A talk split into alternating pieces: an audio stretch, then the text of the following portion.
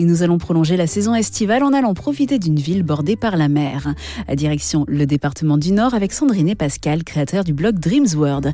Euh, bonjour. Bonjour. Bonjour. Alors vous nous présentez une ville pour laquelle vous avez eu un vrai coup de cœur, Dunkerque. Alors euh, nous nous sommes rendus donc à Dunkerque il y a presque deux ans et on a adoré cette visite. C'est une ville pleine d'histoire, détruite à 70% en fait. Donc ils ont tout reconstruit après la guerre. Cette ville, on peut la visiter à pied. Déjà, c'est un gros avantage. On peut toujours commencer par la place du célèbre corsaire Jean Bart, qui travaillait pour Louis XIV, qui l'a aidé dans la bataille de Texel. Les Hollandais se sont emparés du blé qui devait nourrir le peuple français. Et donc, euh, Jean Bart s'est emparé de ce blé pour le distribuer à la France. Et après la place Jean Bart, la prochaine étape? Alors, euh, on peut voir le beffroi de l'hôtel de ville et euh, du haut des 58 mètres du beffroi de Saint-Éloi, on peut voir un magnifique panorama de la ville et jusqu'à la mer. On peut ensuite aller jusqu'à la mer donc et découvrir le port. Oui, il y a le bateau Texel qui vous permet de visiter tout l'ensemble du port, de passer sous les ponts-levis et de visiter un peu l'architecture euh, industrielle du port. Et vous passez non loin du, du phare Risban, un des plus hauts d'Europe, à peu près 63 mètres de haut. À côté, vous avez le musée portuaire. Donc là, ça vous permet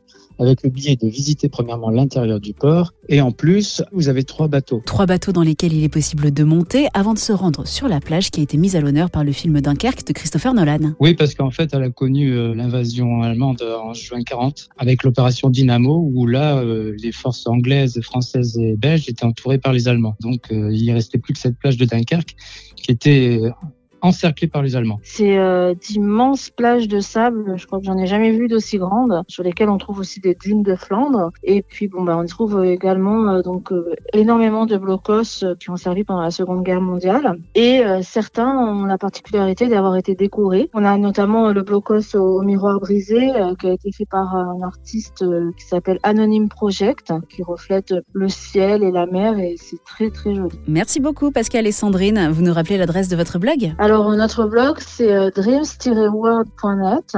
On est également présent sur Instagram et Facebook sous le même nom. Et la semaine prochaine, nouvelle étape de notre Tour de France touristique et nous mettrons notre maillot jaune.